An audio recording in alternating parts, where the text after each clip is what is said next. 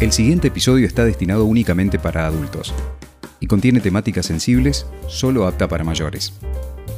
Por eso te pregunto, es un podcast repleto de historias, temas lindos, temas feos, preguntas con poco filtro y muchos invitados. En este episodio hablo con la licenciada Eugenia Fernández y le hago preguntas sobre educación y maltrato infantil. Hace bien poquito tú posteabas algo en, en el Instagram hablando sobre la ley del coscorrón. Sí. ¿no? Y jugando un poco con, también con la curiosidad de la gente, de decir, ¿sabés de qué se trata o no sabés de qué se trata, no?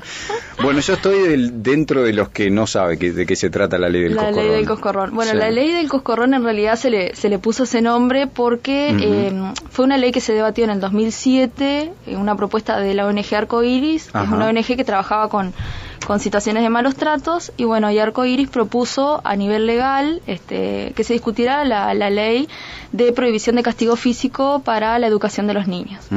¿tá? Hasta ese momento estaba prohibido la violencia, ya había un código de la niñez donde se prohibía la violencia, pero estaba como un poco libre la parte de cuando tenía que ver con la educación, o sea, ¿no? Cuando un padre justificaba Claro. que podía golpear a un hijo Claro. Para eh, disciplinarlo, educarlo o algún, algún tipo de, de relación por ahí. Entonces, eh, Arco Iris presenta este proyecto donde, bueno, planteaba esto, ¿no?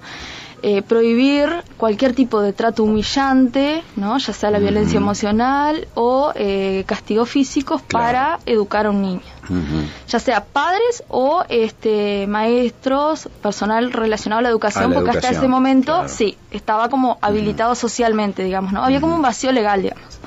Es, es importante acá hacer una como una aclaración, ¿no? Entre la diferencia que hay, la- el, el castigo físico en realidad es un tipo de maltrato infantil, pero se diferencia a la violencia por la intencionalidad que tiene eh, el que lo lleva adelante, digamos, ¿no? El que, Claro. el que violenta a un niño tiene un fin que es este, generarle un daño.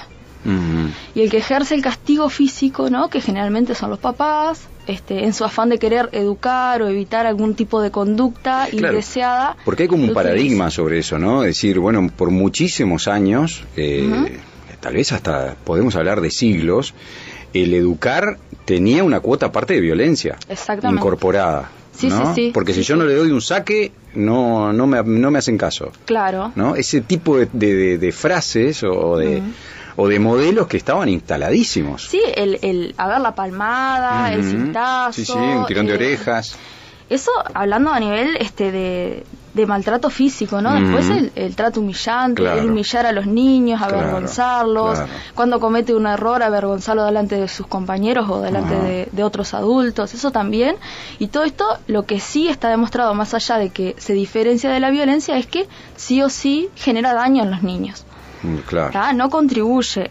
A ver, en realidad es una forma como cortoplacista, ¿no? E inmediata de corregir una conducta, ¿no? Mm. Que no haga tal cosa, le pego y evito en ese corto plazo que lo haga.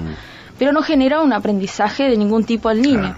porque como adultos no les estamos enseñando Mm. habilidades sociales.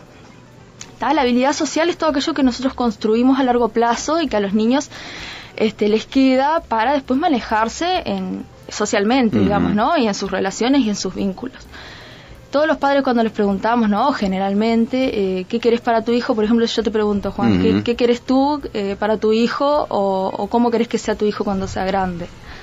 Bueno, me gustaría que fuera una persona integrada en la sociedad, ¿no? Que, que, que respete y sea respetado. Exactamente. Que, que no permita tampoco que, que se lo lleven por delante. Bien, bueno, eh, ese tipo de respuestas, o que sea feliz, Que sea o que feliz, sea sí.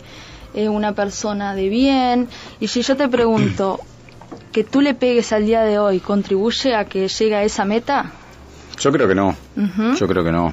Claro. Eh, no, no, no lo veo como, como parte de un proceso. Exactamente. Eh, ese, mm. ese- ese es el nuevo paradigma de, de la crianza, ¿no? Ver que todas nuestras acciones Claro. este, tengan que ver con una meta a largo plazo, Claro. ¿no? Que es formar un adulto que tenga determinadas este, cualidades o Ujú. determinadas características.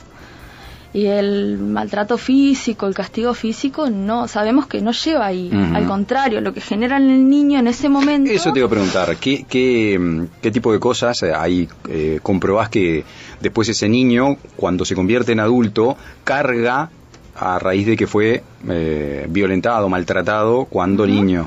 Y bueno, el maltrato en realidad lo que carga es eh, una naturalización de la violencia. Mm. ¿No? Naturalizar la violencia quiere decir que el día de mañana eh, la lectura que yo voy a hacer de los, de, los hechos sociales o de lo que vea o de mi cotidiano va a estar atravesado por, este, digamos que es como que imagínate como que fueron unos lentes, ¿no? Este que tú cuando lo expones a maltrato, ese cristal se va a ir rompiendo, poquito a poco, ¿no? Entonces la imagen que tú vas a tener de la realidad va a ser muy distinta a si tuviste un adulto que te acompañó, te enseñó, porque hay muchas conductas que tienen los niños, ¿no? Porque no, eh, durante la escuela o el liceo nos enseñan un montón de materias, pero no nos enseñan sobre desarrollo evolutivo humano, ¿no? Y hay un montón de, conductas de los niños que tienen que ver específicamente con su, con su etapa evolutiva. Con su etapa, claro.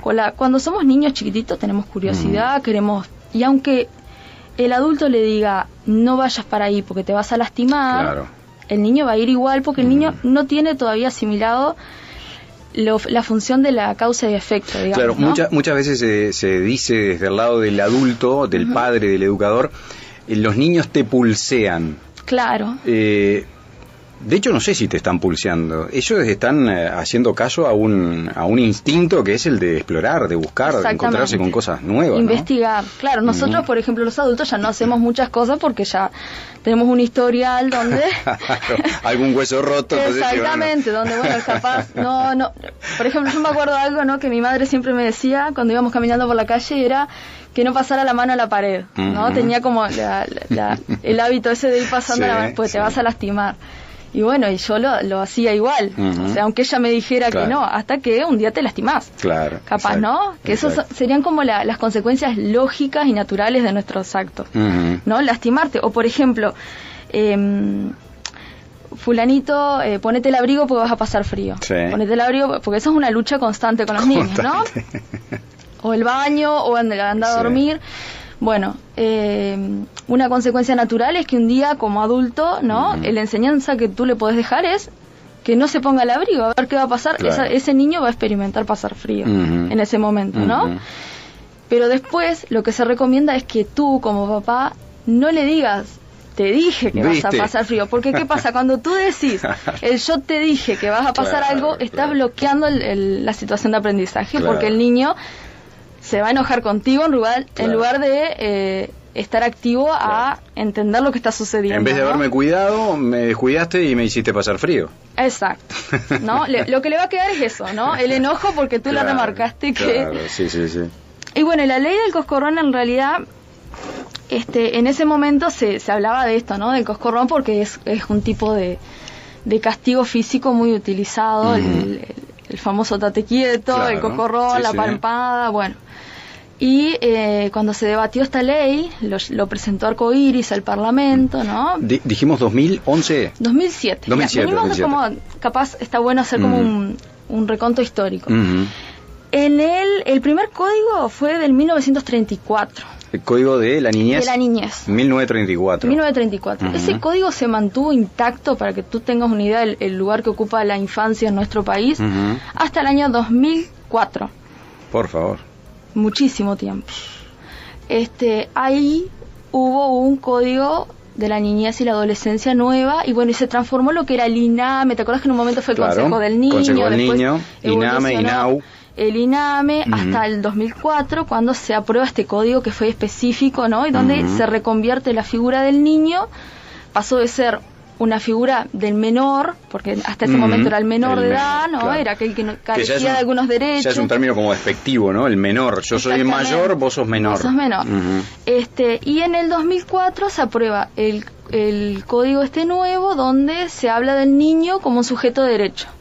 El niño solo por ser niño tiene derechos propios y no importa lo que digan sus papás o su familia, ese niño tiene derechos y el Estado tiene que hacerlos garantizar. Claro y ahí se reconvierte en instituto y pasa a ser INAU, que es lo que tenemos hoy. Claro.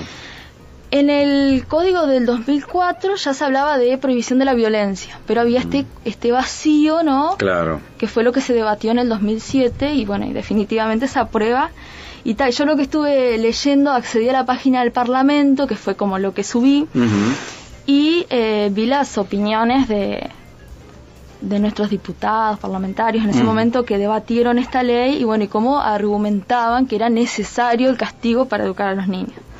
Ah, como era necesario. Exacto, claro, sí, sí. Este, de hecho, hice algunos recortes de algunas, de algunas frases, ¿no? Que me parecieron como interesantes de este que era necesario, que era sacarle el poder a la familia, el evitar que los padres pudieran castigar a sus hijos. Ujú. Otro diciendo eh, que él era bueno porque sus padres le habían pegado, Claro. este, justificándolo como distin- desde distintos ángulos. Bueno, ¿no? ese es un modelo, ¿no? Eh, muchas veces eh, con esto que, que tanto hoy en día ocupa nuestro, nuestro tiempo, que son las redes sociales, donde aparecen tantos memes y, Mm. y justamente jugando con el humor, pero diciendo, a mí me dieron muchos cintazos y sin embargo eh, hoy estoy bárbaro. Exacto. O, o- o a mí, ¿a vos con qué te educaron? ¿Con la chancleta o con esto?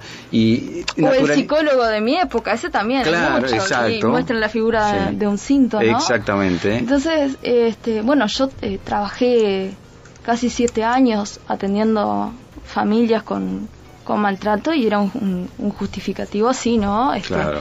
¿no? Porque a mí me pegaban y yo estoy bien. Entonces, este, hay como dos respuestas, ¿no? Para eso. Una es, eh, imagínate lo mejor que estarías si, si no te hubiesen pegado, Si no. Si tú pegado, te sentís bien. claro. O el simple hecho que tú digas que estás bien porque te pegaron, o sea que es una imagen muy fuerte de que no estás bien, ¿no? Sí, claro. Este, sí, la lectura Porque, medio, o sea, medio ambigua. Estás haciendo como una lectura muy muy reduccionista. Sí, o sea, que, sí, ¿qué, claro. qué fue lo único que te dejó tu familia? Fueron los golpes. Claro, Entonces, para que seas una buena persona. Claro. No tiene que ver con, con un proceso de socialización donde, Mm. bueno, vas, somos como unas esponjas, ¿no? En las primeras etapas de vida donde vas absorbiendo desde distintos ángulos. Sí.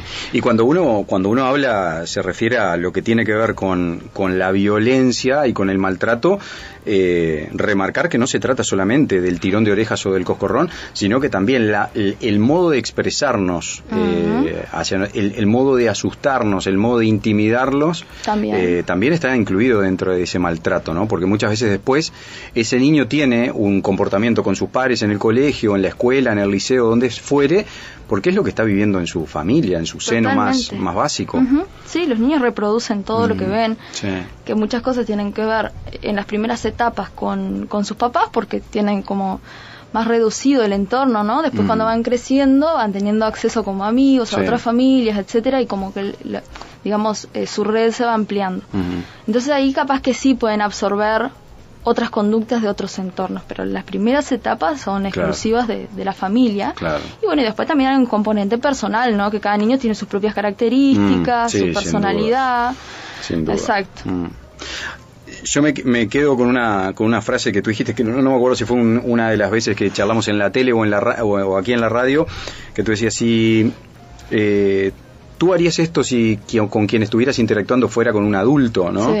Porque uno muchas veces adopta una posición justamente, ¿no? De superioridad física, experim- de- desde la experiencia o desde vaya a saber qué, en virtud de la relación que está teniendo con el niño. Ahora, si ese otro fuera un par, bueno, pero vos ni loco lo tratas así, Exacto. porque la respuesta seguramente vaya a ser, te comes una piña o, o, o que- o- porque ¿Sabés muchas no- veces uno no vas a conseguir? Claro. Claro, no vas a, seguro no vas a conseguir lo que querés, ¿no? Como por ejemplo que le digas a tu pareja, Claro. eh, fulana, juntá las cosas de ahí, ¿no? ¿Sabes?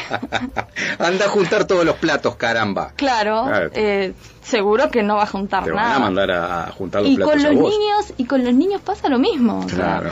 el niño este hay ejercicios este, experimentales no vivenciales sobre esto donde Ajá. bueno nos hacen a los adultos no que se Mm. trabaja como en grupos para bueno para adquirir habilidades como más respetuosas con los gurises no y también que sean más asertivas y respetuosas y hacen que eh, uno sea niño por ejemplo no un adulto sea niño Claro. y- y dos o tres sean adultos y que les, que les digan todo el tiempo, ¿no? Hace esto, hace esto, hace aquello, no sé qué. ajá. Claro. Entonces después te preguntan, ¿y qué sentiste? No escuché nada. Y, y realmente Tal es lo que les pasa a los gurises cuando Sí. les, les decís tan... En realidad los niños responden más a, a, a mensajes este, no verbales que a lo verbal. Mm, O sea, ¿no? Capaz si vos estás con un, con un chiquilín y haces un silencio, mm. Seguramente va a prestar más atención que haces mucho ruido. Ah, sí, sí, porque sí. no escuchan, llegan a un punto que no escuchan Claro, nada. Claro, sí, sí, sí. Eh, en, en- en mi pasaje por, no, no me acuerdo si por el liceo o por facultad, eh, en algún momento había un autor que decía los niños tienen eh, millones de trenes, camiones, aviones dando vuelta en su cabeza, ¿no? Entonces, si uno va a contribuir con ese tránsito atestado de gritos, bocinas y cosas, eh, no va a conseguir No va a nada. Hay que esperar, eh, poner un semáforo en rojo, esperar un poco, dejarlos que los aviones aterricen, que los trenes paren y ahí recién hablarles, ¿no? Exactamente. Si no, es un poco, es una guerra. Y además también que no lo visualizan. Hay muchas cosas que nosotros les pedimos y que no visualizan como una necesidad ni un Claro, problema. o sea, claro. Para un niño no es un problema no bañarse una noche. Para nosotros sí. Para un niño no es. Entonces, desde esa óptica que no lo visualizan como un problema, Claro, o sea, claro. no les interesa. Hay muchas cosas que no les interesa. Exacto. Que con esto no estoy diciendo Que- que, no que somos que dejarlo, nosotros claro, sí, que, sí. que tenemos que estar arriba Sí, sí, sí, monitoreando e insistiendo para que Sí. vayan. Porque, ¿qué pasa? Toda su primera etapa, bueno, tienen Mm. que ir adquiriendo hábitos Sí. porque no lo saben, no los manejan todavía. Por eso te pregunto, todas las semanas un nuevo episodio. Escúchalo en tu plataforma de podcast favorito o en el portal de laprensa.com.uy. Por eso te pregunto, un podcast para ir desatando el rollo de la vida. Porque como no hay una sola verdad, por eso te pregunto.